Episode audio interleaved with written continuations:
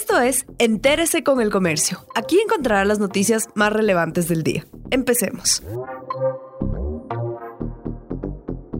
A continuación, los temas más destacados en el comercio este viernes 14 de agosto.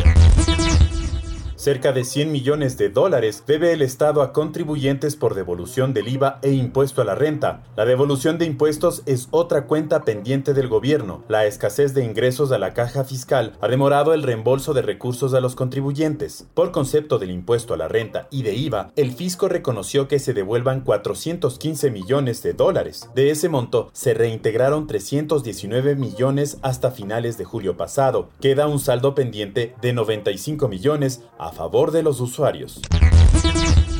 El expresidente Abdalá Bucaram Ortiz tendrá custodia policial permanente. Este jueves 13 de agosto, una jueza de Quito lo procesó por el delito de presunta delincuencia organizada en un expediente para investigar su relación con los ciudadanos israelíes Shida Khan, asesinado, y Oren Sheinman, que involucraron a Jacobo Bucaram en negocios ilícitos. Bucaram recibió orden de arresto domiciliario, la medida cautelar más severa en su contra desde el 3 de junio pasado, cuando se abrieron procesos para investigarlo por el presunto tráfico de armas y presunto tráfico de bienes patrimoniales.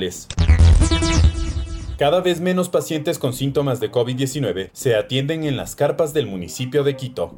Según la Secretaría de Salud, el número de personas ha disminuido al menos en un 50% en las carpas instaladas en las siete parroquias con más contagios del distrito metropolitano. Esto debido a dos factores principales, la presencia de las brigadas móviles que se desplazan a los barrios y que la gente ya sabe que en estos puntos de triaje no se hacen pruebas para detectar el virus.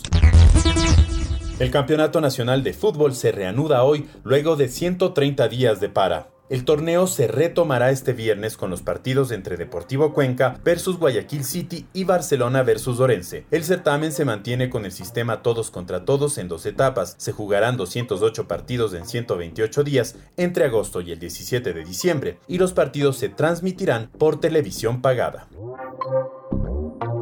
Gracias por acompañarnos. No olviden seguirnos en Facebook, Twitter e Instagram como El Comercio Com.